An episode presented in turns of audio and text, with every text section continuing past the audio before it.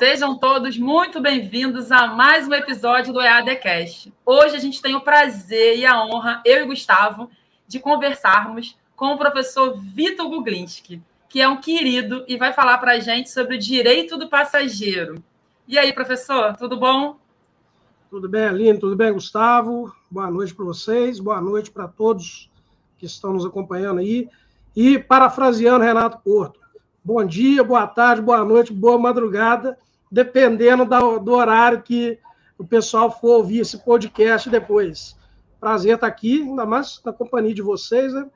Estava com saudade do Gustavo, Gustavo andou meio sumido aí. E vamos lá, vamos falar aí do, do desse desse nicho, né, desse subnicho do direito consumidor que é muito interessante, é, ainda pouco explorado com profundidade, né, por, pelos estudiosos e pelo menos assim, a parte prática que a gente vai abordar aqui, né, não aqui falando de doutrina, né, mas é, a parte prática, que é o que interessa para nós, né, que, é que o advogado precisa saber para atuar nesse subnicho do direito consumidor, que é, são os direitos dos viajantes, né, do, o direito do turismo, na verdade. Mas vamos lá. Ô, Vitor, é, é, é, sempre um prazer, né? Conversar contigo, conversar com a Aline. É, é a gente está meio, meio na correria aí. Um final de ano que não foi final de ano. E, como diz o povo, né? A gente tem que trocar o pneu do carro em, em movimento, né?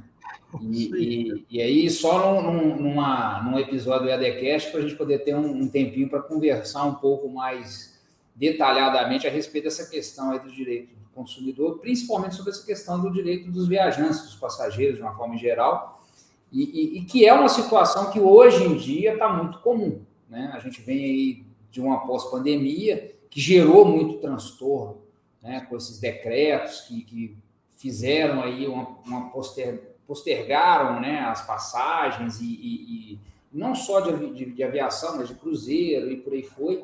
E assim, é, é, é, um nicho pouco explorado, como você bem destacou, e que muito colega, às vezes, tem uma, uma oportunidade muito grande de ganhar, de, de, de alavancar a renda do escritório dele, que não está sabendo aproveitar. Né? É, e, e, e, o que, que, você me fala, assim, quais são as principais demandas que você identifica, né? É, relacionadas ao direito do passageiro, né? Contra as companhias aéreas, por exemplo, que é o que é mais comum a gente ver, né? Sim. É, Gustavo, só antes da gente responder essa pergunta, só para as pessoas terem uma noção, é, o setor aéreo vem experimentando um crescimento, né, no, principalmente no pós-pandemia, e só para você ter ideia, na alta temporada, para o advogado ter oportunidade aí de, de visualizar um cenário de atuação. Né? Tem muita gente aí que fala que a advocacia está saturada, né, etc. e tal. Não está. Né? Tem muita gente aí deixando dinheiro na mesa. Como diz nosso amigo Homero Medeiros, né? Está deixando dinheiro na mesa. E só na alta temporada é, 2022, 2023, as companhias aéreas, aí, segundo os dados da ABAR, que é a Associação Brasileira das Empresas Aéreas, é, vai haver aí um incremento, um aumento da ordem de 160 mil voos só na alta temporada. Esse ano de 2023, nós teremos aí 12 grandes feriados. Então, o brasileiro vai viajar, vai viajar bastante. Isso fora as viagens né, de, ne de negócios, de trabalho. Aqui a gente tá, não está falando só de turismo, mas de viagens em geral. Né? E o brasileiro tem viajado cada vez mais é, de avião. Temos um grande problema despontando aí, que é transporte de pets. Né? Principalmente na, durante a pandemia, né? o isolamento social, ele provocou o quê? Muitas pessoas ali optaram por ter um bicho de estimação. Né? E porque o isolamento social impôs isso, então a pessoa ali viu uma oportunidade de ter um bichinho de estimação, mas não só isso. Pessoas que têm problemas, por exemplo, de depressão, de autismo, de transtorno, é, de déficit de atenção, usam hoje o que a gente chama de animais de apoio emocional. E nós não temos regulamentação para isso ainda. Né? O, o, que, que tem acontecido? O Poder Judiciário tem se valido de quê? De liminares para determinar que as companhias aéreas aceitem que crianças, né, pessoas que têm esse tipo de transtorno, viajem com seus bichinhos ali, hamster, é, coelho, né, ou um cachorro mesmo, um gato, porque é comprovado cientificamente que esses animais eles é, promovem um bem-estar da pessoa que tem esse tipo de transtorno. E, Mas até um, um, caso emblemático, Vitor, que você, você, você tocou nesse assunto, me veio isso a, a, a lembrança agora de um, de um, um, vídeo que rodou, que a mulher estava amamentando um gato, na verdade era um boneco, que era uma questão é, é, de apoio emocional. Então, assim, é, é um negócio que, que, que hoje em dia está tá bem, bem, bem na onda mesmo, né? Sim, está na crise da onda. Ó, e, e só de animais, Gustavo, de 2019 para cá, dados também da ABA, da Associação Brasileira de Empresas Aéreas. É, em média, foram transportados 140 mil pets por ano. Né, 2019 foi mais ou menos 121, depois aumentou em 2020, foi para 130 e poucos mil, 2021, 140 mil. Então, você fazendo uma média aí, né, dá mais ou menos uns 140 mil pets aí por ano. É muita coisa. É muita coisa e, e que as companhias aéreas ainda estão aí estudando um jeito, né? A ANAC está estudando um jeito de regulamentar essa questão, porque o que tem sido usado é a resolução 280, é que permite lá o transporte de cão-guia, a pessoa que tem deficiência visual. Então, por analogia, o juiz tem aplicado isso, né? Desde que a pessoa demonstre lá que tem, é, que o animal atende às exigências da, da, das autoridades sanitárias, né, e é treinado, não é um animal que vai oferecer risco ali para a operação, para quem está viajando, não vai importunar ninguém, as companhias aéreas têm sido obrigadas a transportar esses animais. Mas vamos lá respondendo a pergunta, né? Os principais problemas aqui, eu, o que a gente tentou aqui reunir, né, Gustavo, Aline, o que a gente alinhou, é, uma hora de podcast é, é muito pouco para tanto problema, né? Mas vamos falar aqui de alguns. Talvez o que, que, que mais é, você veja demanda no Poder Judiciário é demanda relacionada a atraso e cancelamento de voo, né? preterição de passageiro, overbooking, overload. É, questão também relacionada à devolução de, de, dinheiro, cancelamento da passagem, né? quais são os direitos do passageiro, se ele tem prazo, né, se cabe direito de arrependimento, né, conforme o artigo 49 do Código de Defesa do Consumidor. Temos uma grande questão aí agora envolvendo, ah, recentemente, o STF reafirmou a jurisprudência do tribunal, dizendo, por exemplo, que ah, não se aplicam as convenções de Varsóvia e de Montreal para os casos envolvendo reparação de danos extrapatrimoniais. Né, de regra, as convenções, os tratados internacionais de que o Brasil é signatário, eles só se aplicam para problemas envolvendo bagagem, bagagem e carga, né, a chamada indenização tarifada.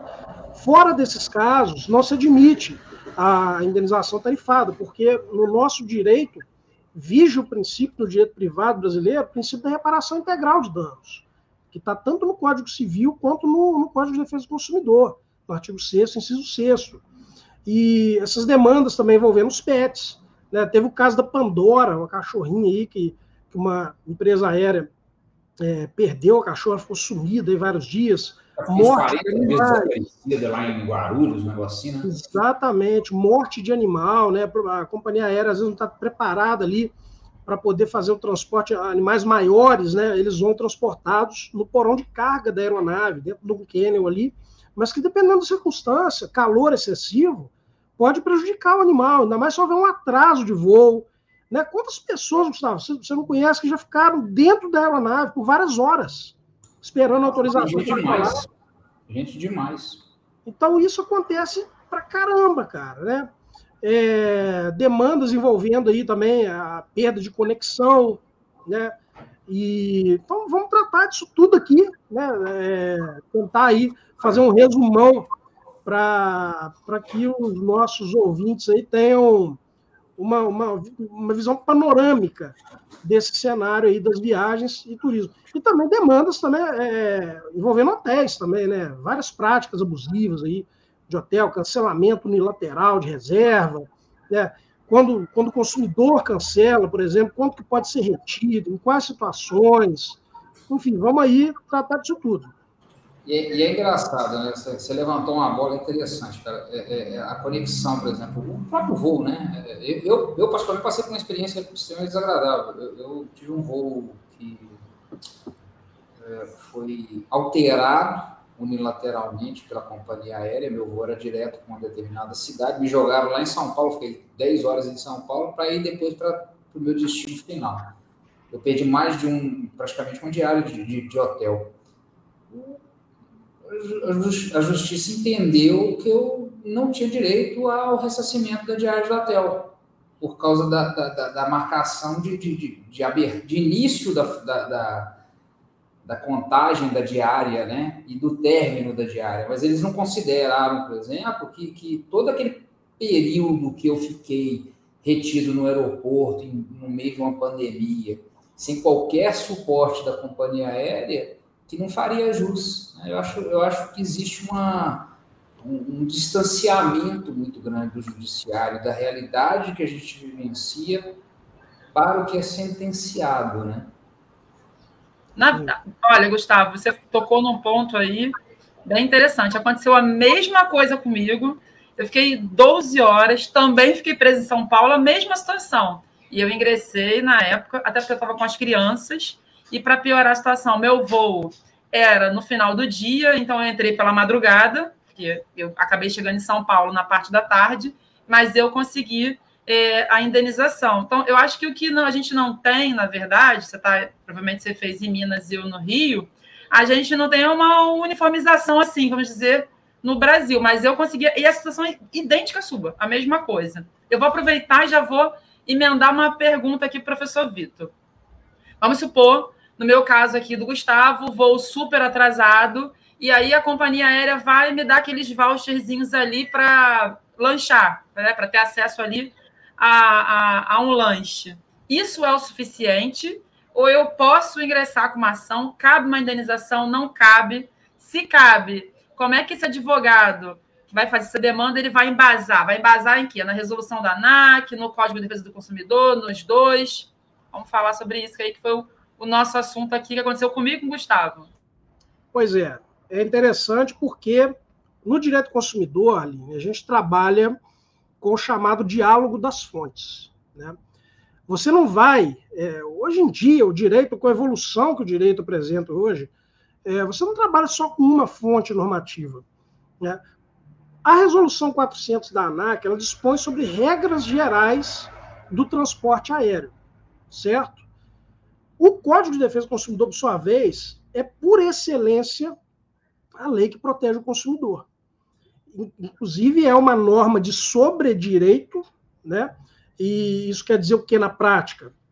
Que ela está acima das demais leis, porque uma norma de sobredireito é uma norma sobre normas, ela, ela define ali como que outras normas deverão ser aplicadas, inclusive existe ali um artigo que é o 47 do Código de Defesa do Consumidor, que diz que ah, os contratos têm que ser interpretados de maneira mais favorável ao consumidor, as cláusulas contratuais. Então, se você encontra na resolução da ANAC, por exemplo, na, qualquer resolução da ANAC, alguma norma que seja mais favorável ao consumidor, é ela que vai ser aplicada. Se você encontra no Código Civil, é ela que vai ser aplicada. A mentalidade é sempre essa: encontrar a norma mais favorável ao consumidor, porque o consumidor é o sujeito vulnerável na relação de consumo. Agora, respondendo a sua pergunta, é suficiente um voucher de alimentação? Depende do, da, da quantidade de horas que aquele voo vai atrasar. Por quê? O que, que, que, que a resolução 400 da ANAC determina? Que atraso superior a uma hora dá ao consumidor o direito a comunicação.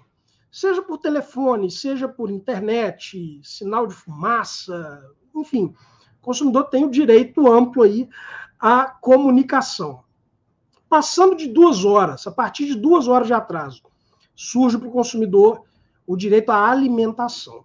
E a resolução da ANAC prevê o seguinte: essa alimentação ela pode ser fornecida pela própria companhia aérea, o que eu, na minha prática, nunca vi acontecer, ou então, o que você falou, através de um voucher né? e de acordo com o horário. Né? Se for na, na, no café da manhã, na parte da manhã, vai oferecer um voucher para o consumidor tomar um café, etc. E tal, fique, seja suficiente para isso. Se for na hora do almoço, se for no jantar, assim sucessivamente. Né? Agora, se o atraso passar de quatro horas, aí já surge para o consumidor o direito à hospedagem. Isso tudo que eu estou falando aqui é o que se chama de assistência material. Que justamente a companhia aérea não pode deixar o consumidor no aeroporto, ao léu, abandonado. Né? Tivemos um caso recente de uma família que passou o Réveillon no aeroporto, de madrugada. Porque chegaram de madrugada no aeroporto, não tinha voo de conexão, ficaram lá durante horas e horas, e a companhia aérea não ofereceu alimentação, não ofereceu hospedagem, ficaram lá, dormindo no chão do, do aeroporto absurdo, né? dando moral aí, para mim, na minha concepção, até presumido, dando moral em ré ipsa. É, foram, a companhia aérea foi efetivamente condenada, mas se o atraso for superior a quatro horas, já a alimentação já não é suficiente. Tem que colocar o consumidor no, no ambiente adequado, no, hotel, né, seja próximo ao aeroporto, né, ou em outro que esteja disponível, e sempre com um traslado garantido, do aeroporto até o hotel, e depois do hotel até o aeroporto. E, e, mesmo, e mesmo quando oferece o atraso for inferior a quatro horas, é, é, das vezes que eu tive o desprazer de experimentar algum atraso nessa faixa, os, cara davam, os, os caras deram 35 reais. 35 reais no aeroporto, você não compra um pão de queijo. A gente e você falar o pão de queijo. Eu ia... a, a, a, moeda que a gente avalia é pão de queijo, né? Então, Exatamente. Pão de queijo. Né? É, é, então, assim, se você chegar na Bahia, não comprou uma carajé. Entendeu? Então, cara, 35, 35 reais por pessoa é vexatório, é, é, é vergonhoso o cara me falar que, que 35 reais é uma alimentação suficiente para suprir uma necessidade de uma pessoa que está aguardando por quase quatro horas uma, uma, uma, dentro do aeroporto. Já, já recebi esse voucher mágico também algumas vezes. É, é, realmente, no, no aeroporto tudo, tudo, é caro, né, Gustavo? Né, então. É desproporcional, né? O valor que eles oferecem pelo, pelo valor que é cobrado do aeroporto. O aeroporto, pão de queijo custa, sei lá. É uma garrafa d'água e literalmente acho que um pão de queijo. Deus me defenda, acho que é muito caro. Você vai comprar um pão de queijo e uma garrafa d'água. E esse mesmo olha lá, né? É. Para quem está num atraso superior. É. Agora, é, só complementando o que eu acabei de falar, tá? É, essa questão do, da hospedagem, se o passageiro estiver na cidade onde ele reside, aí a companhia aérea está dispensada de colocá-lo no hotel. Tá? Ele vai, a companhia tem que garantir para ele é o transporte até a casa dele, né? E informar o horário previsto para o novo embarque e também na hora, poucas horas antes, né? Garantir que ele volte, retorne ao aeroporto, sem custo nenhum para ele. Outro tema legal que já aconteceu comigo também, não sei se o Gustavo já teve o desprazer. Quando a mala desaparece, a mala é extraviada, você fica sem a mala. Em algumas situações, a mala aparece horas e horas depois, às vezes até no dia seguinte. Em algumas situações, a mala não aparece. E aí? Qual é o direito é. do passageiro? Porque isso é muito comum. Eu, eu não tive esse desprazer, não. Eu tive o desprazer de ter a mala aberta. Né? Eu fui. Tá, aí, ó, mais uma situação. Mala, mala aberta eu já nunca tive. É, já, a mala já sumiu. Agora, é, é, é, minha mala extraviar, não, mas eu tenho amigos, por exemplo, que a mala eu acho que nunca mais apareceu. O cara voltou, então, três situações. A mala entregue com atraso, de, né? A mala que não é entregue, que desaparece, ou quando você verifica lá que a sua mala foi aberta e revirada. Pois é, esse tema é bem complicado. E por que, que eu falo que ele é complicado? Tá? Primeiro, porque a resolução 400 da ANAC, no meu entendimento, regula essa matéria de forma muito complacente em favor da, da, das empresas aéreas. Porque, veja o seguinte, o que, que a resolução prevê? Para voo doméstico, prazo para devolução da bagagem extraviada é de sete dias. Para voo internacional, 21 dias. Você imagina, cara, você está viajando para Londres, ou Paris, ou qualquer lugar que você vá. Extravia sua bagagem. Você já voltou com 21 dias? Você está indo para uma viagem, por exemplo, de 15 dias. 15 dias. E a companhia aérea tem 21 para te devolver a bagagem. O que, que acontece na prática, né? Você chega no seu destino, vai ter que gastar uma grana comprando roupa. Né? Uma grana que às vezes não estava provisionada para esse tipo de despesa. Né? Eu entendo que quando, quando isso ocorre num voo de retorno para casa da pessoa, ok. Né? Você cumpre, observa lá a resolução da ANAC, né? E, e, mesmo assim, eu, entendo que tem que observar cada caso concreto. Né? Porque, de repente, você está trazendo na sua bagagem um item de primeira necessidade. Né? Você comprou lá um, um computador né, que você vai usar para o seu trabalho, né, algum outro objeto que vai ser essencial. Medicação, ali. por exemplo. Medicação, é, exatamente. Então, eu considero esse prazo muito alargado. Né, muito alargado porque o fornecedor, Gustavo, Aline, ele atua normalmente no mercado de consumo, né? A gente está falando de grandes fornecedores, né, de companhia aérea, algo altamente sofisticado, né? uma logística altamente sofisticada que, que as companhias aéreas utilizam, os grandes fornecedores. Né? E, e, e essa, essa auto-organização ela não é compatível com esse prazo que eu considero excessivo para poder devolver bagagem. Né? Você falou da bagagem aberta ou danificada. Né? A resolução 400 da ANAC também prevê isso. Se a bagagem for danificada, né, tem três opções aí para que devem ser observadas pela companhia aérea. Ou ela conserta a mala, se for possível. Se não for possível, entrega ao consumidor uma né, equivalente, né, da mesma qualidade. Ou, se isso também não, não, não for possível, é, vai ter que haver o ressarcimento no valor correspondente. Então, você imagina aí, muitos passageiros aí, é muito comum a gente ver em aeroporto, o pessoal viajando com mala de grife né, que são caras. Agora, uma recomendação: se você tem uma mala, né, uma mala de grife, né, o, o que você está transportando ali seja superior, porque aí entra a convenção de Varsóvia-Montreal. Se o valor for superior àqueles valores de 250 direitos especiais de saque, isso, é, isso é um, uma moeda, entre aspas, né, que a, que, a, que a resolução utiliza lá, e essa moeda varia, ela tem um câmbio, né? Eu não sei, você até falou comigo outro dia, né, Gustavo? Quanto que estava é, quanto estava esses valores na prática? É, o direito especial, hoje ele está na faixa de R$ reais e uns quebradinhos. É, o direito especial de saque é um, é um parâmetro internacional que foi convencionado, né?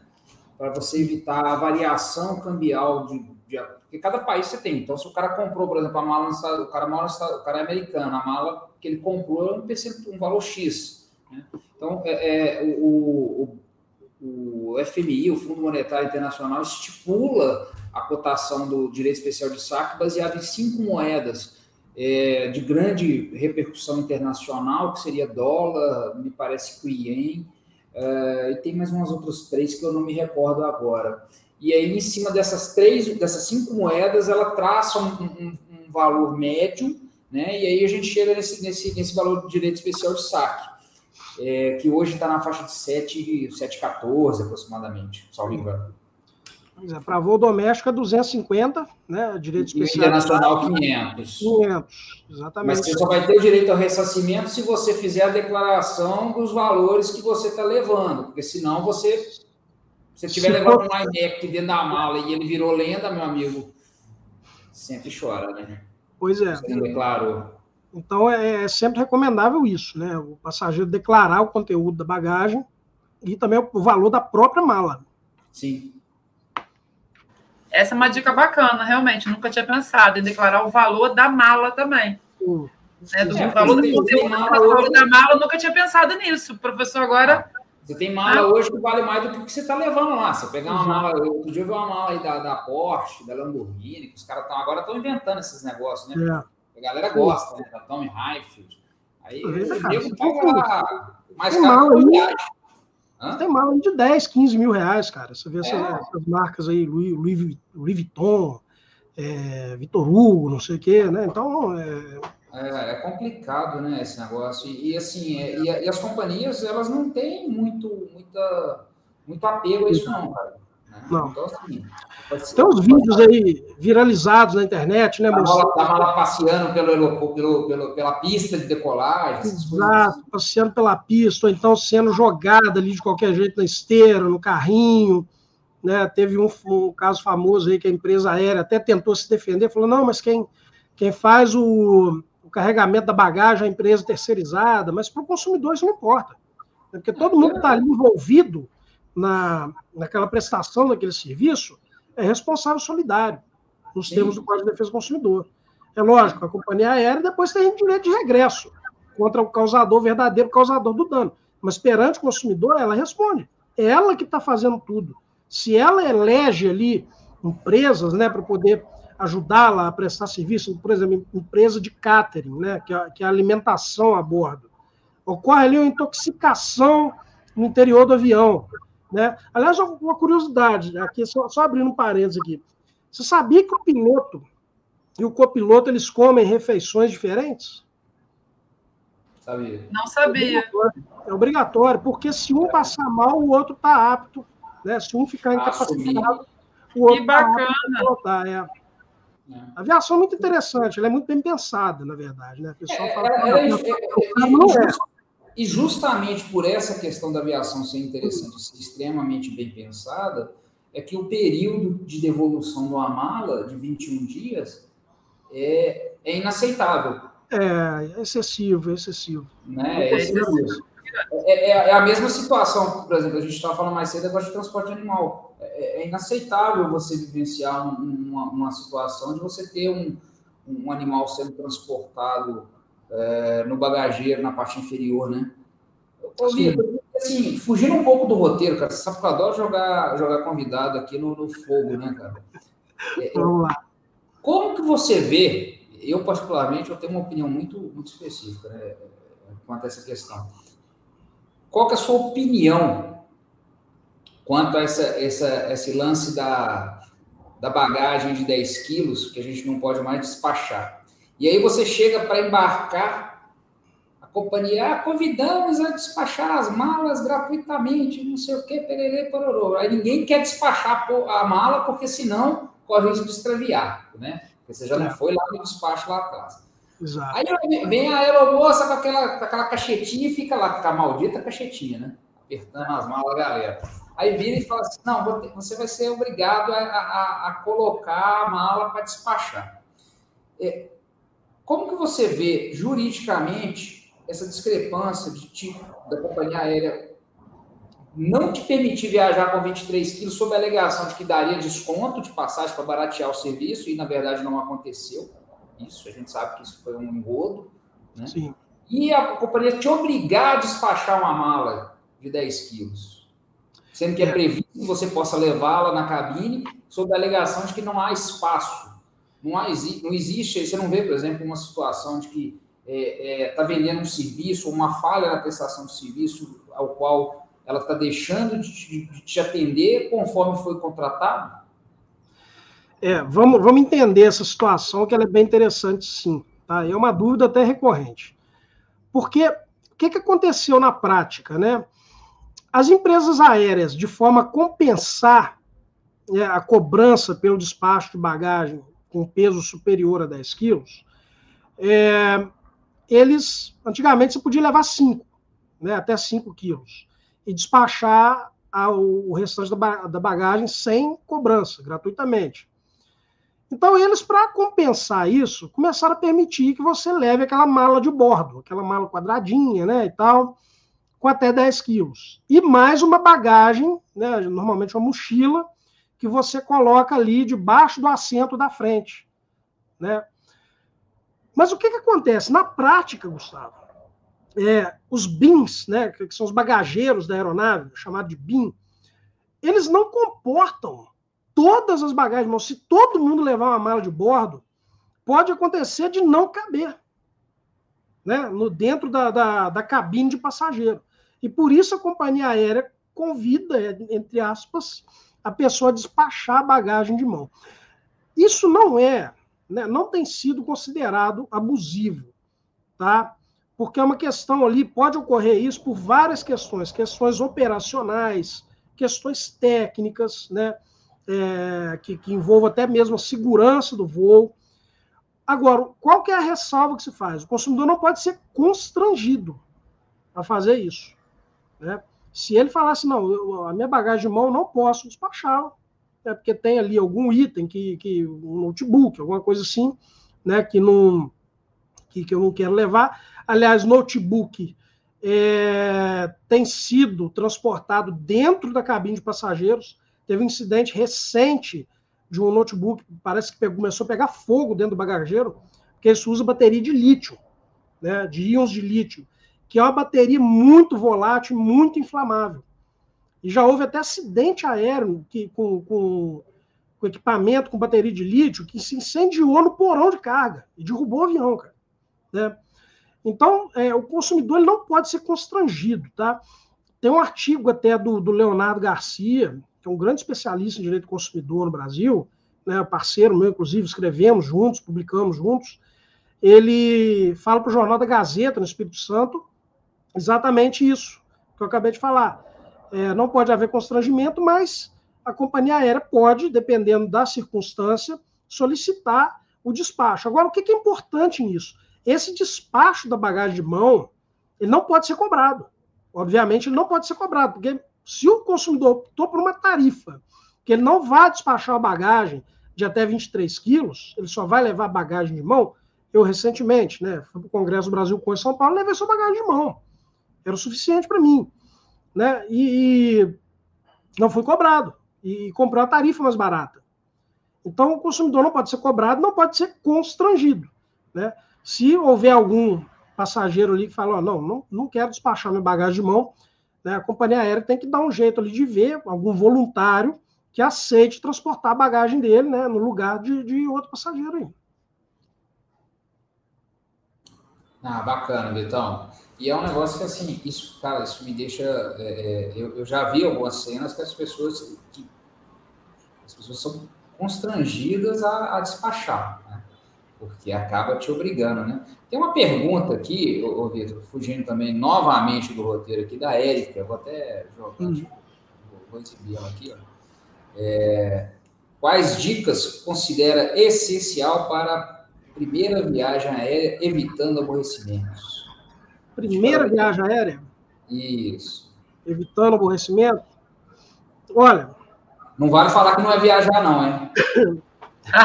então, vamos lá, vamos lá. Não, viajar. Viajar faz muito bem, viajar é muito bom.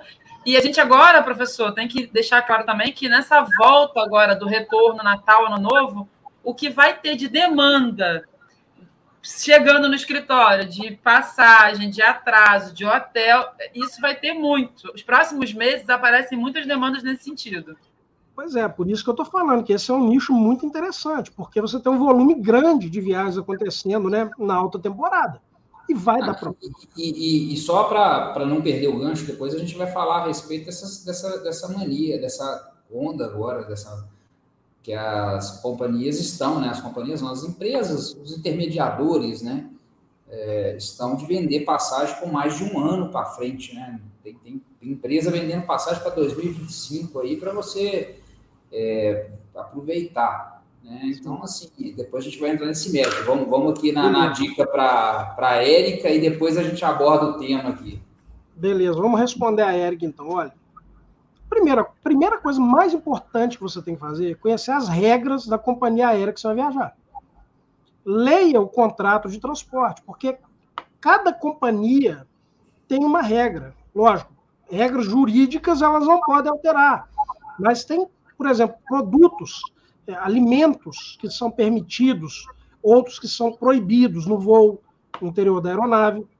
Já tivemos um problema aí recentemente, é uma, uma, uma, consumidora que ela até perdeu a ação, né, foi julgada improcedente, porque ela não queria comprar o vinho que era servido dentro da aeronave, né, e, porque era muito caro, a gente sabe que dentro do avião tudo é muito caro também, e ela levou o vinho dela. E aí o, os comissários falaram, não, não pode. Não, mas eu vou consumir o meu aqui, que é igual ao seu. Só que é o seguinte: transporte aéreo é um tipo de transporte extremamente rígido, com regras rígidas. Por quê? Por questões sanitárias, principalmente. Não é às vezes ele porque a companhia aérea quer lucrar em cima daquilo tal. Você tem regras sanitárias. Né? Tanto é que vários tipos de alimentos são proibidos você transportar na cabine. Então, conhecer o contrato de transporte, conhecer as regras, né? determinadas embalagens, como aerosol, né? dependendo do tamanho ali, não pode ser carregado no interior da cabine, né? tem que ser despachado. É, enfim, conheça, leia o contrato de transporte, que ali vão estar as regras principais, né, essenciais para você fazer a viagem tranquilamente. Chegar com antecedência ao aeroporto. Né, normalmente, a maioria das companhias aéreas aí exige para voo doméstico antecedência de uma hora. Para voo internacional, não me recordo agora que são, se são duas ou três. Né? Você está recordado? Você, você lembra? São três, né, Gustavo? Três. Eu acho que são três, é. É, então, assim, isso evita que você é, perca o embarque, porque exatamente essa antecedência, você não sabe como é que você vai encontrar o aeroporto, se vai estar cheio, se vai estar vazio. Né? Hoje a gente tem a facilidade de fazer o check-in pelo celular. Por É, já faz o check-in, evita dor de cabeça, né? Mas eu, acho, pode... eu, acho, eu acho que assim, eu acho que a pessoa ela, ela tem que fazer a parte dela. Né? Sim, sim. É, eu acho que assim, por exemplo, é, você tem, antes de você conhecer as regras do voo propriamente dito, você tem que ter atenção com as regras ao adquirir a passagem. Exato. Porque a gente vê muito, Vitor, e não sei se esse tipo de demanda aparece muito para você aí, e, e, que é aquele caso do tipo, eu comprei a passagem a R$ reais de Belo Horizonte para o Rio e chega a véspera eu quero remarcar o voo. Aí a companhia vira e fala, não pode, se vai remarcar quer te cobrar 900 reais, o cara fica puto. Mas ele, ele, ou, eu, ou eu quero passar a passagem para a Aline, por exemplo. Né? E a pessoa não, não observou ao comprar né, a passagem que aquela passagem era intransferível, que era uma condição diferenciada, estava lá. Não vou entrar no mérito se está exposto da forma correta, do tamanho da fonte, aquela coisa toda. Mas se a pessoa tivesse se dado ao trabalho de ler, em vez de preocupar somente com, com o valor da passagem, talvez ela não compraria. Né? Exato. É, porque você tem regras tarifárias. Né? É, você tem tarifas, normalmente tarifa promocional, você compra a passagem extremamente barata, né, ela não te dá benefícios. Ela não te dá benefício de remarcação, ela não te dá benefício de reembolso do valor total. Né? Se você compra uma tarifa, paga uma tarifa mais cara, uma tarifa premium, por exemplo, você tem direito de despachar mais de uma bagagem de 23 quilos, você tem direito à remarcação sem custos, você tem direito a cancelamento com reembolso integral. Então, é lógico, o consumidor, né, eu sempre gosto de repetir, Gustavo, o que o desembargador Erson Rego, que é do Tribunal de Justiça do Rio de, do Rio de Janeiro, que é um querido amigo que eu tenho, né, quase 20 anos, sou amigo do Erson, ele, e fiquei amigo dele por causa da pós-graduação que eu fiz em Direito do Consumidor, que ele era coordenador e um dos professores. E ele, cara, quando ele falou isso, eu nunca mais esqueci. Ele fala o consumidor ele é vulnerável, ele tem que ser tratado como vulnerável, mas não como um incapaz. Sim. Então, uma, uma, uma coisa que eu não vejo o Gustavo advogado fazer, né, é orientar o consumidor, né, o cliente, né, fala o seguinte, olha, você está com alguma dúvida no, no contrato de transporte? Passa para mim para analisar. A pessoa tem um advogado de confiança e tal. Dá para o advogado, fala, isso aqui está certo, isso aqui é abusivo, isso aqui não é né? Porque é o que você falou, o consumidor tem que fazer a parte dele. Sim. Eu, é. eu, li um artigo há um tempo atrás que falava um negócio muito interessante, que era até a respeito de direito de saúde, mas que eu acho aplicável ao caso, né, a questão do, do, do direito do consumidor propriamente. Antes da gente exigir os nossos direitos, nós temos que nos atentar para os nossos deveres. Né? E o brasileiro ele tem mania de querer ter direito sem, sem, sem se preocupar com os deveres. E eu faço, eu faço isso muito com o cliente. E a advocacia hoje, a gente está passando do, da, daquela questão, até pela, pela morosidade judicial, tem uma série de situações que, que, a gente não vai entrar no mérito aqui, que a gente está tá passando, caminhando para uma advocacia preventiva. É mais barato você prevenir, você lidar com a questão consultiva ou administrativamente do que você esperar o problema acontecer. Então, a, pessoa, o consumidor, ele, tem que entender, primeiro que, que, o advogado, ele vive da advocacia. Ninguém você, eu, Aline, os colegas que estão nos ouvindo aqui, né? É, é, nós não advogamos porque, além de gostar... Temos, temos boletos, né? né? Os boletos, então, temos boletos.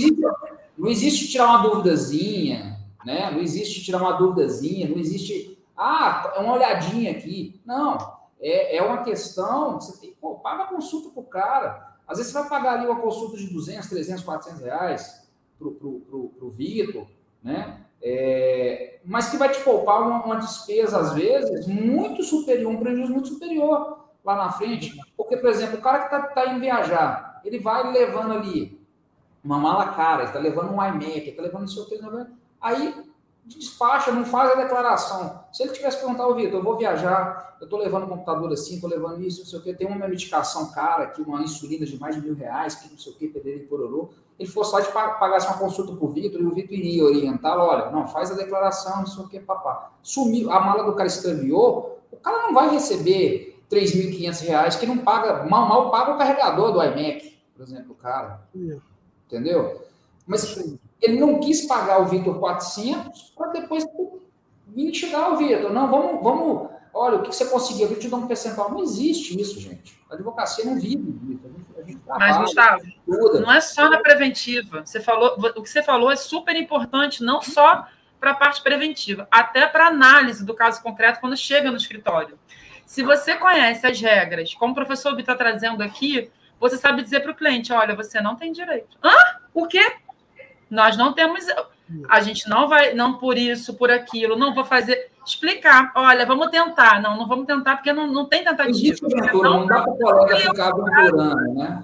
É, e aí você precisa conhecer as regras do jogo para dizer para o cliente: olha, infelizmente, o que você fez está tudo errado. Por exemplo, aí, como você deu o um bom exemplo aí de não ter dito, é, declarado a, o valor. Por exemplo, o, o Vitor me deu uma dica, aprendi aqui hoje não tinha pensado em declarar o valor da mala, ia declarar só o conteúdo.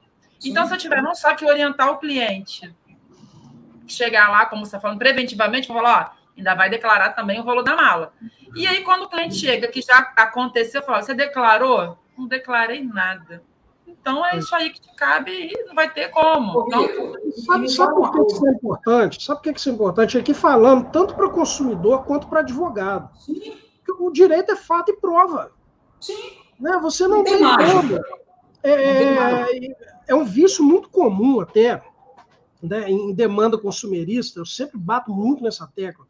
Eu vejo muito advogado entra com a demanda consumerista e aí pede lá a inversão no da prova. Simplesmente pede. Ele, nem, ele não abre nenhum tópico falando o seguinte: olha, estou pedindo a inversão. Por isso. Então, eu estou hipossuficiente para produzir a prova X, a prova Y. Nós fizemos né? até uma live sobre isso, né, Vitor? Fizemos, fizemos uma, uma, uma, uma, live sobre isso, né? É, então, e, então você tem que ter elementos, porque o juiz ele julga com base o quê? Você, ele vai ler os fatos, né? Você vai apresentar para o juiz os fatos, o direito ele conhece. Sim. Né? Ele tá cansado de julgar, cara. Dando moral. Então, nossa senhora, cara, o dia inteiro. O cara tá ali, né, com o saco do tamanho do Papai Noel, de, de tanto viação de dano moral. Então ele conhece aquilo ali. Não precisa de você se estender muito nesse tipo de, de, de tópico, né? O mais importante é o quê? Prova do que você está alegando. Você não precisa dar aula para o cara do que, que é ilícito, do que, que é. Você, tem que ligar os pontinhos para ele. Falar, ó, isso aqui é o nexo, isso aqui tá, né? Tal, Exato. Exato. E, e, e, era até a pergunta, Vitor, que eu ia te fazer. O advogado, né? A gente tem muito colega que está aqui acompanhando no YouTube, tem muito colega que vai escutar depois no, no, no Spotify. Como que o, que o colega que se interessar, o advogado que se interessar de conhecer mais, né? de, de, de se aprofundar nessa área, nesse subnicho, além dele estudar o direito do consumidor, né? É, o que, que você aconselha a, a pessoa fazer para conhecer mais é, a respeito do direito do consumidor, do direito do passageiro? Né? Tem curso, tem livro, o que, que você dá de dica para o pessoal aí, cara? Pois é, Gustavo, olha, tem que conhecer, além do Código de Defesa do Consumidor, o Código de Defesa do Consumidor tem que dominar, né? ele tem que, tem que entender toda a principiologia do código. Né? O Código do Consumidor ele é, ele é uma, um código multidisciplinar, porque ele trata de direito material, ele trata de direito administrativo, ele trata de direito penal, temos normas penais, e, e, e ele é considerado também um microsistema de processo coletivo, né? que ele trata também de, de regras processuais, né? É, processo individual e coletivo de defesa do consumidor. Então tem que conhecer o CDC. E além disso, vai lidar com uma área envolvendo turismo, né, viagem aérea, viagem rodoviária, tem que conhecer pelo menos as normas, as normativas mais elementares da Agência Nacional de Aviação Civil, da ANTT, que é a Agência Nacional de Transportes Terrestres, né, transporte aquaviário, né, se for uma viagem de navio, uma viagem, nós temos viagens fluviais em alguns estados brasileiros, né, Amazonas principalmente, é, tem uma, uma malha é, fluvial muito grande, é, conhecer aí, enfim, a regulação, né, e, que é um outro nicho também de atuação do advogado, Gustavo, advocacia extrajudicial, né, atuar perante agências reguladoras, atuar perante PROCON. Né? O advogado, às vezes, ele é muito viciado, cara, em processo, sai da faculdade viciado em processo, processo, processo. Só que é, é o que vocês falaram aí.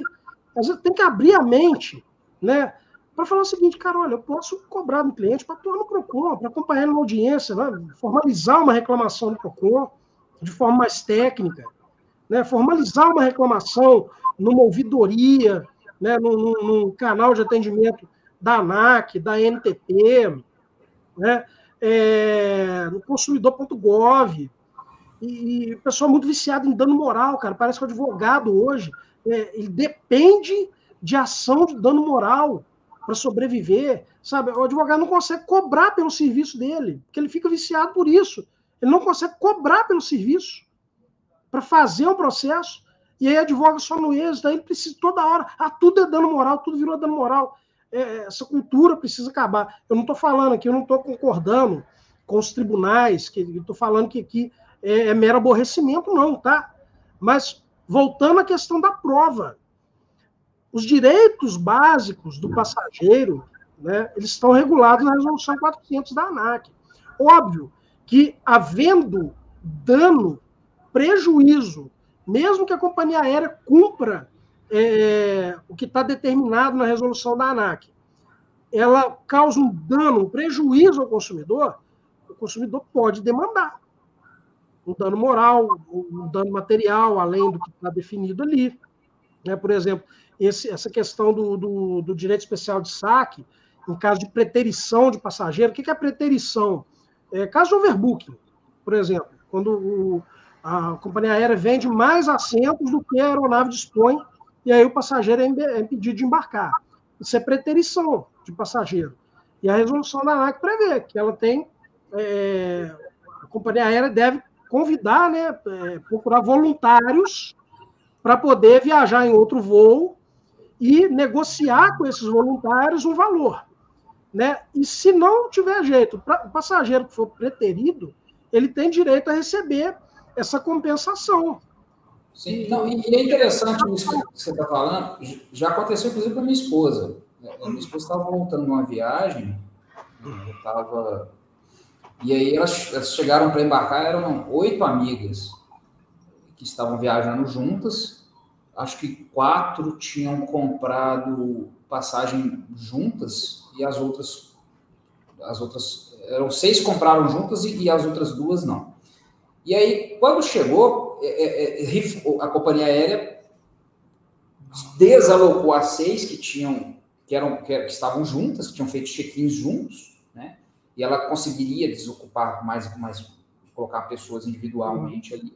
E aí chegou simplesmente, ó, vocês não vão embarcar. E engraçado que a mala dela veio, mas eu falei, ainda, ainda teve uma amiga nossa que achou a mala dela dando voltinha na esteira, foi lá entregou para ela. Falei, a mala ficou, a, a, a, dona da mala ficou lá, não sei aonde, mas a mala está aqui. Aí é, a companhia aérea já chegou a falecer, eu falei, olha, não, vou te, vou te ressarcir tanto aqui e tal, não sei o quê. As amigas aceitaram, falei, minha esposa me falou, olha, tá atrasada, vou demorar a chegar. Eu falei, olha, não faz acordo nenhum não, deixa aqui no Brasil a gente resolve. E aí, cara, quando chegou aqui e tal, eu peguei administrativamente, eu, eu, entrei em contato com o saque da companhia, falei, olha, aconteceu isso e tal, tal, tal, conforme a resolução 400, o valor que vocês ofertaram não atende à determinação da resolução 400 da ANAC. O valor atual de ressarcimento à, à passageira seria no importe de X. E vocês ofertaram Y. Para evitar uma demanda, se vocês fizerem o pagamento do valor devido, não vai entrar. Lógico, teve dano moral, teve extensão de saco, perdeu o voo, não sei o que, mas hum. aí a gente, eu falei, olha, vai ressarcir um valor que você não estava esperando, sabe? Que você vai ter direito, em vez de você ir para a justiça, correr risco de pegar uma sentença, né? tá? Falei, olha, o valor que está te pagando aqui é maior do que eu acho que você vai receber em dano moral, porque o, o, hoje em dia a gente tem um, um, padrão, um parâmetro de dano moral mais ou menos estipulado, convencionado nos tribunais e tal. Olha, eu, eu acho que não vale a pena, você vai ter que pagar honorário de advogado, né? Porque você vai, você pode até não me remunerar, que eu sou seu marido, mas tem que remunerar o escritório, a estrutura que eu tenho, eu tenho sócio, tá, né? É toda uma questão aí. E, e, e vai ficar mais caro para você do que se você fizer um acordo extrajudicialmente. Então, eu acho que o advogado tem que ter isso em mente, ele tem que saber conhecer a lei, saber os meandros das coisas para ter esse bom senso de orientar o cliente. É, a, Olha. A questão aí, é, só complementando, rapidinho, Aline. Não, ó, é o seguinte, né, mesmo o que, eu, o que eu quero dizer é que mesmo que a companhia aérea cumpra o que está previsto lá na, nas regras da ANAC, a pessoa é, tem direito de entrar, se ela quiser. Nós tivemos um caso recentemente, julgado pelo TJ de São Paulo, de uma pessoa que saiu no Tribunal de Justiça do Maranhão, desculpa. É, a pessoa ia fazer uma cirurgia em Belo Horizonte, uma cirurgia de implante dentário, tá? E aí, com o atraso do voo, a pessoa perdeu a cirurgia, porque demorou mais de 12 horas, foi um atraso superior a 12 horas. E nos autos do processo, estava lá é, que a companhia prestou assistência material, etc. E, tudo, e tal, mas nesse caso aí, houve um dano mesmo em concreto. Sim. A pessoa perdeu a cirurgia. Né? Sim. E também na, na, outra, na outra demanda envolvendo também, agora nessa envolvia uma dentista.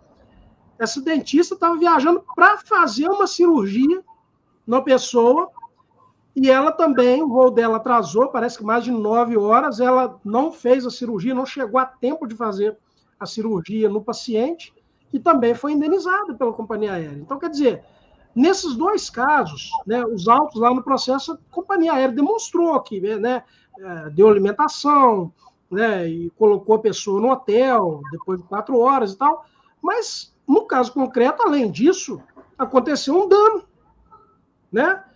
Isso não, não, não para aí, não para no. Uma coisa não exclui a outra, né, Vitor? É, exatamente. Então, é, eu tive um caso no escritório aqui de overbooking, né? Porque o overbooking ele está previsto na resolução da ANAC, a forma de, de, de, compensação do overbooking.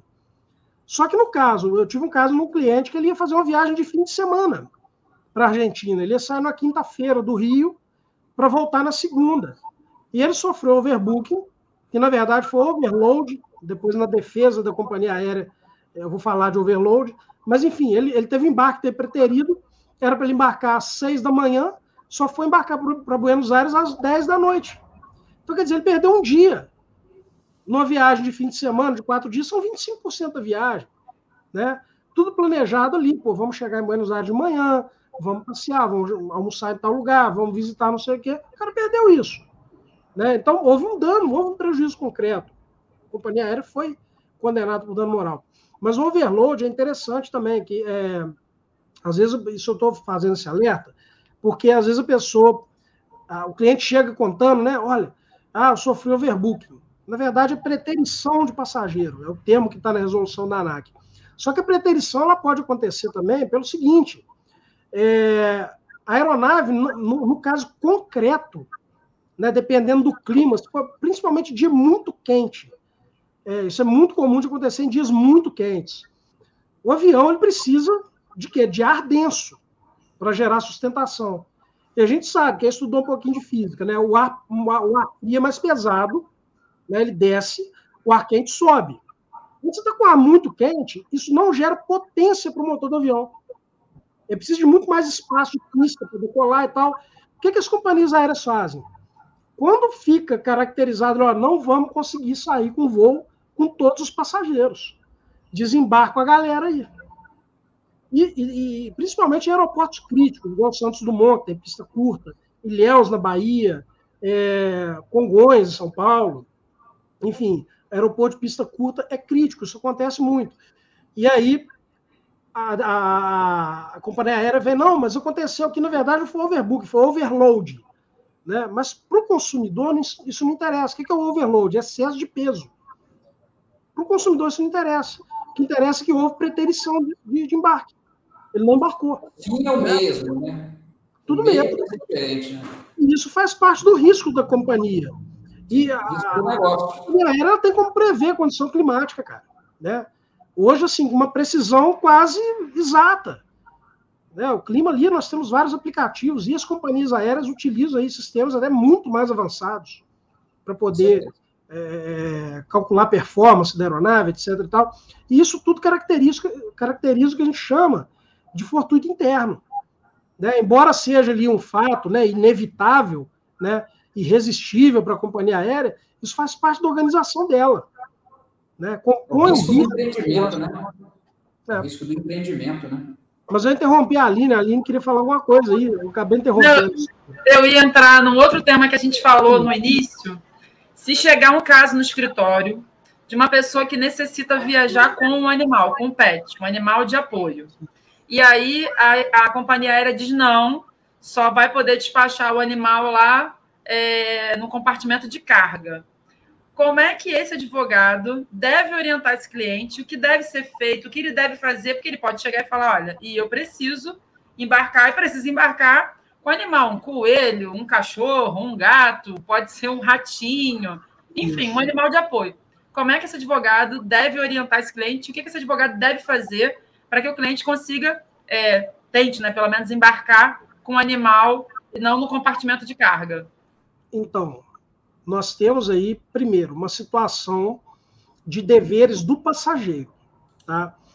Por quê? Transporte de animal, de qualquer animal, pela companhia aérea, o passageiro tem que apresentar ali um atestado de que o animal está em perfeito estado de saúde, né, que não tem nenhuma doença, né, que não vai gerar nenhum tipo de contaminação, que o animal é dócil, que ele não vai perturbar né, o voo, ele não vai comprometer a segurança da operação. É, tem que, que, demonstrar a necessidade daquele animal, se for um animal de apoio emocional, tem que ter ali um laudo médico, um atestado médico, né, dizendo que aquele animal, aquele pet, ele é, é essencial para que a pessoa mantenha o equilíbrio emocional dela. Né? Imagina uma criança autista, um passageiro que tem autismo, é, um passageiro que tem aí depressão, né? pessoas com depressão são muito apegadas a animais, e essa é uma situação. Né? Agora, fora das situações, eu tenho um bichinho, eu tenho um cachorro e quero transportar meu cachorro. Eu vou viajar, vou ficar muito tempo fora e eu vou, quero levar meu cachorro.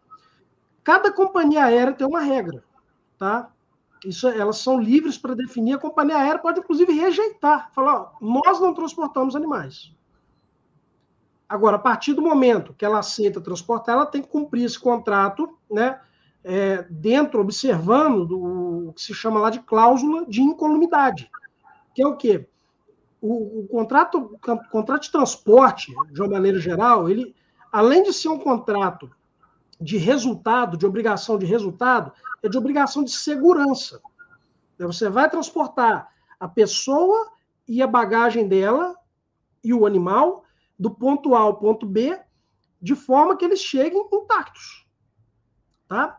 Aí é importante o advogado orientar né, o cliente, orientar o consumidor nesse sentido, observar primeiro as regras da companhia aérea, quantos animais elas permitem transportar por voo, porque pode ser é, o que eu tenho visto aí que as companhias aéreas têm permitido no máximo cinco, tá?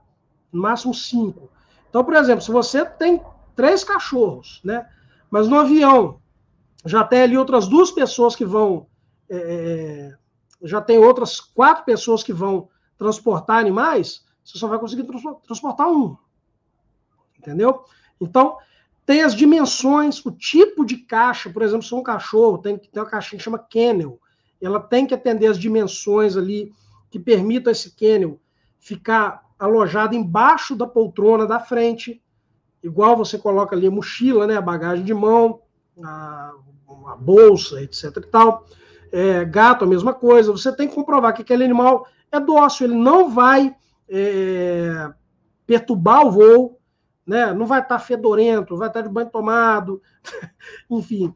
É, e tem a questão do, do cão-guia também, né? que aí a gente já entra numa outra situação.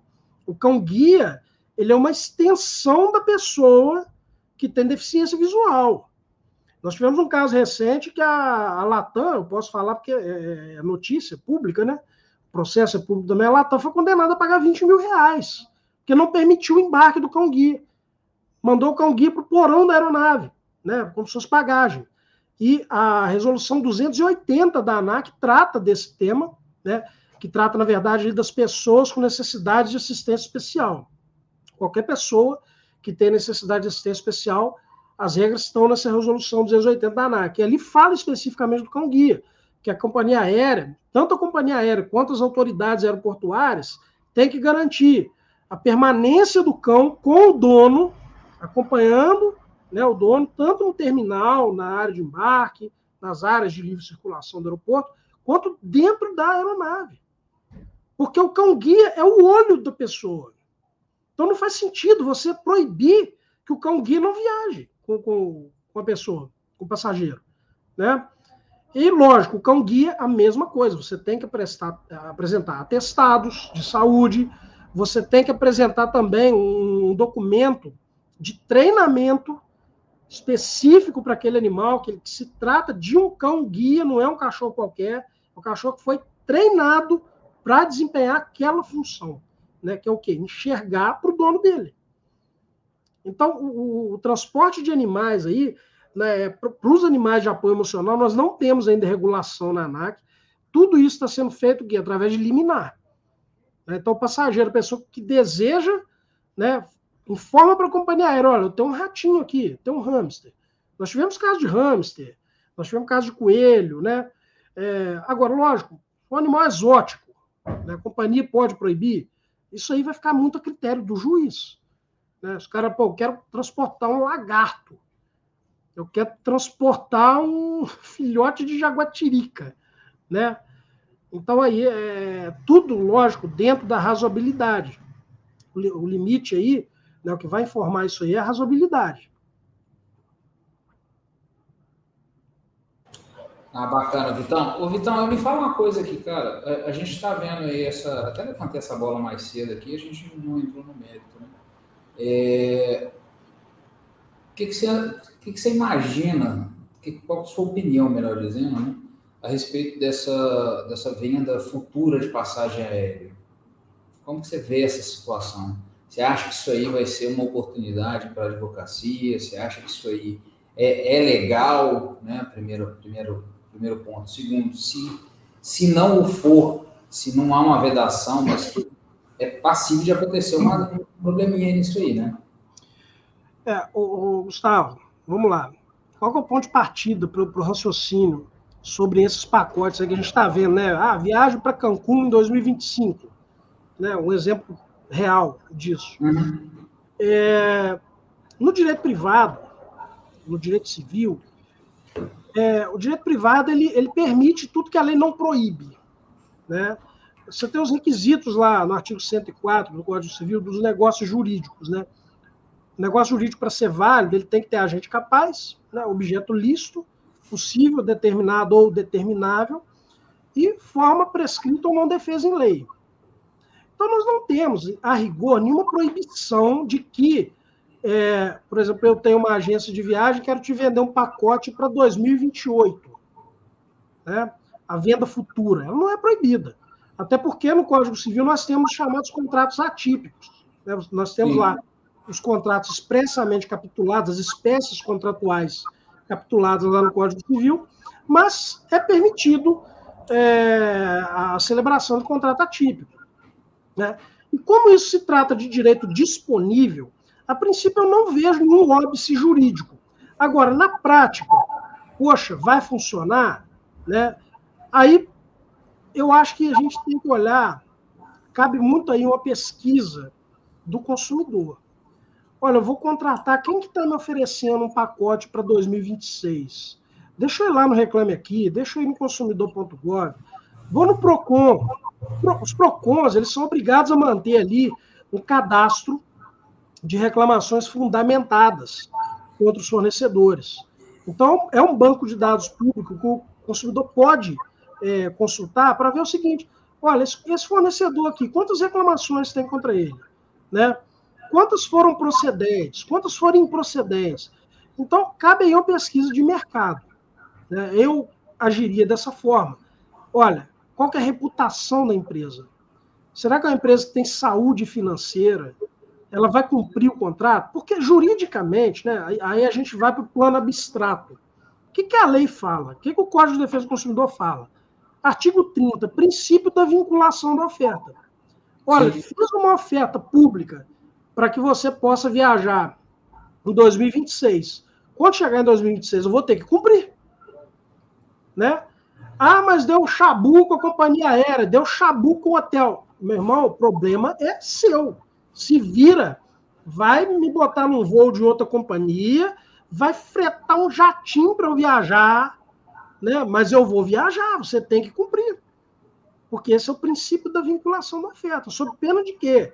De, se não cumprir, né? A gente, a gente tem a publicidade aí como algo difuso, né? Você não sabe quantos consumidores vão ser atingidos pela publicidade. E a publicidade hoje muito mais sofisticada do que a publicidade televisiva, que hoje você mexe com algoritmo. Sim. Né? Então, é, olha o nível de organização do fornecedor. Chegando na época de viajar, se houver algum problema, esse fornecedor ele pode ser obrigado, forçado a cumprir essa oferta. Nem que seja através de terceiros. Olha, o hotel que, que, que você ia não existe mais, fechou. Vai para outro, mesmo, da mesma categoria. Né? A companhia aérea faliu. Vamos pegar o um exemplo aí da Tepemirim, né? Imagina que alguém contratou e um pacote de viagem. Ah, não, ia viajar pelo Itapemirim. Itapemirim deu rolo. Cara, vai na Latam, vai na Gol, vai na Azul, vai na Voo PES, vai na. Vai, né? Cara, o negócio é o seguinte: o fornecedor tem que se virar para cumprir. Ah, mas aí eu vou ter prejuízo. Mas o prejuízo é inerente à sua atividade. Porque você atua no mercado de consumo é, assumindo os riscos do empreendimento. E esses riscos ele pode, pode te trazer sucesso, né, o bônus, mas você não pode querer assumir só o bônus. Você tem o ônus, né? Isso é o ônus também, né? É o que o Renato fala. Né? É, se você está disposto a é, para ter os, os cômodos, você tem que também lidar com os incômodos. É, não existe, você não pode socializar esse risco, é o que a gente chama de socialização do risco. Ah, não, mas o consumidor, ah, o cara estava ciente que comprou um pacote para daqui dois, três anos e, a empresa pode, poderia até não existir. O consumidor não tem nada com isso. Né? É. Então, isso, isso analisando de forma abstrata. Tá? Agora, se você perguntar, Vitor, qual a sua opinião pessoal sobre isso? Cara, eu, particularmente, eu tenho receio desse tipo de contratação. Né? Até porque, igual você, a gente estava batendo papo antes de começar né, o podcast, é, sobre a questão da, da venda da passagem aérea. Normalmente aí a janela é de 12 meses. Né? Como que a empresa, pega uma empresa aí de, de, de, de compra coletiva, né? É, como que ela vai garantir que daqui três anos, dois anos, vai ter passagem aérea para aquele destino? Como que ele vai garantir que vai existir uma empresa aérea que faça a rota para aquele destino? Né? Então, é, é, é, Mesmo com a flexibilização de dias, né, que é o grande, o grande também. Ponto, ponto de, que eles estão utilizando muito é essa. Você pode embarcar, é, você marca a data da viagem para 25, mas você pode embarcar 24 ou de 26 e retornar da mesma forma, né? Um dia antes, no dia que você marcou, no dia depois. Mesmo com essa janela, é, é um risco, cara. A não ser que o valor seja muito baixo. E eu, eu, particularmente, como bom mineiro que sou, eu desconfio. Quando a esmola é muito, o santo desconfia, né? Já dizia. É, o atrativo o atrativo deles é exatamente esse, né? O valor. Você vê é. viagens aí internacionais, que normalmente são bem caras, a R$ 1.500 o pacote. Não, tem, tem, empresa vendendo. Tem empresa vendendo aí para passagem para Paris a 1.400 conto e de volta.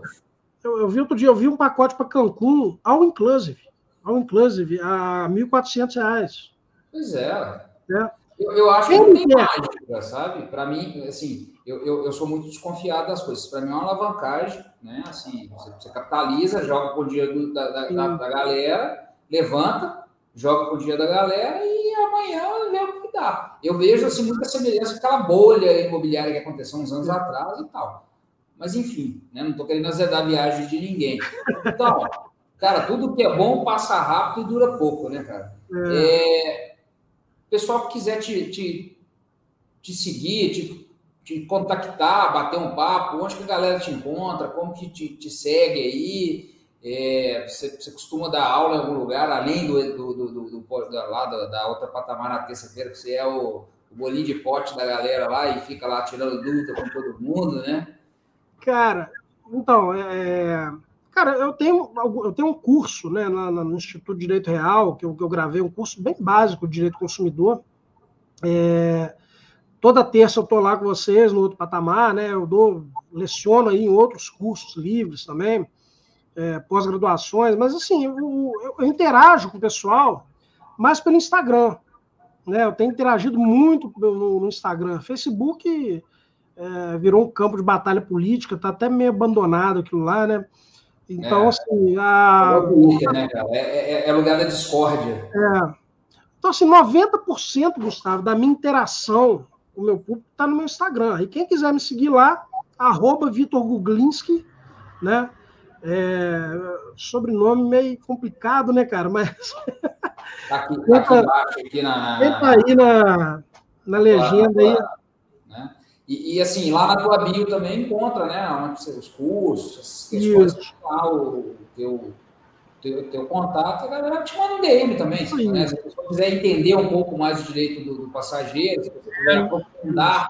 Né? Exatamente. Aí eu tô, eu tô em fase de produção de um curso específico sobre os contratos de viagem e turismo, né? O direito do consumidor nesse nicho de atuação, que eu acho que vai ficar bem bacana, cara. Bem bacana. Então, Tem aí, inclusive, você dando aula lá, né? Vocês já estão aí, vocês já estão na agulha aí para dar uma aula lá também. Então, é uma honra. Vem coisa boa aí, não vai ser igual essas companhias é. que estão vendendo passagem para 2028, não, né? não. É, não. Isso aí vai sair, vai sair. Tá, não, a galera, a galera que está aí com a gente é muito boa, né? Vários de vocês aí do, do lá do, da escola aberta, né? Outros professores aí que eu vou convidar, outros que já estão convidados, confirmados.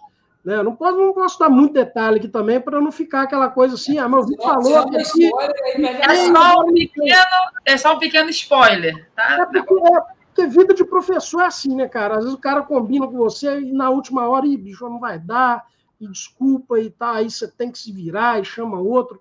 Então, assim, mas é, eu posso falar. uma preterição, um overbooking aí, joga um overbooking. É. Aí você já viu, né? Não tem as condições ideais para decolar, o cara apareceu uma outra cara, coisa.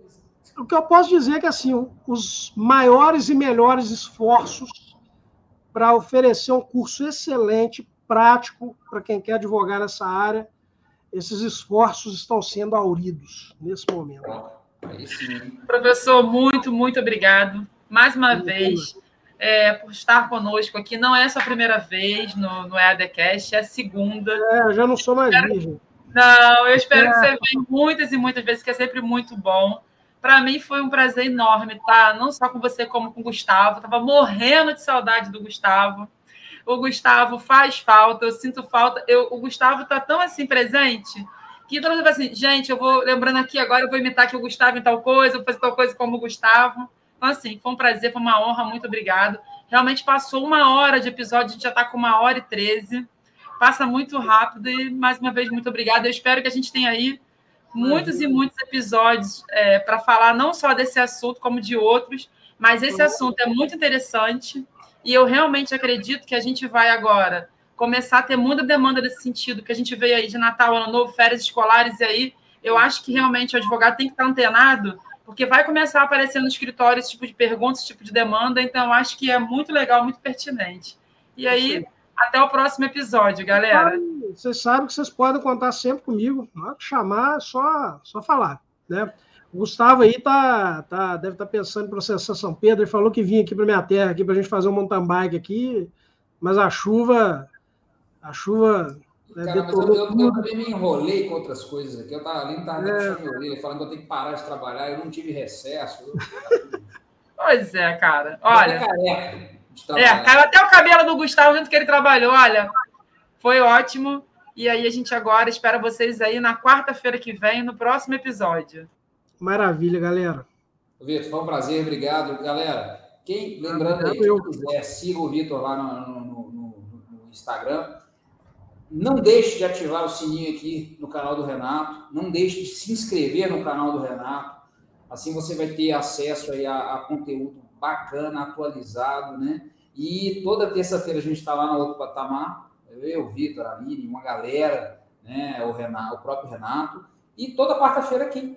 Né? E se você não tiver tempo de assistir conosco, nos assistir aqui no, no, no YouTube, você pode nos ouvir aí nos, nos melhores e maiores tocadores aí é, de áudio disponíveis. Fechou? Galera, boa noite, bom dia, boa tarde e até a próxima. Valeu, gente. Tamo junto.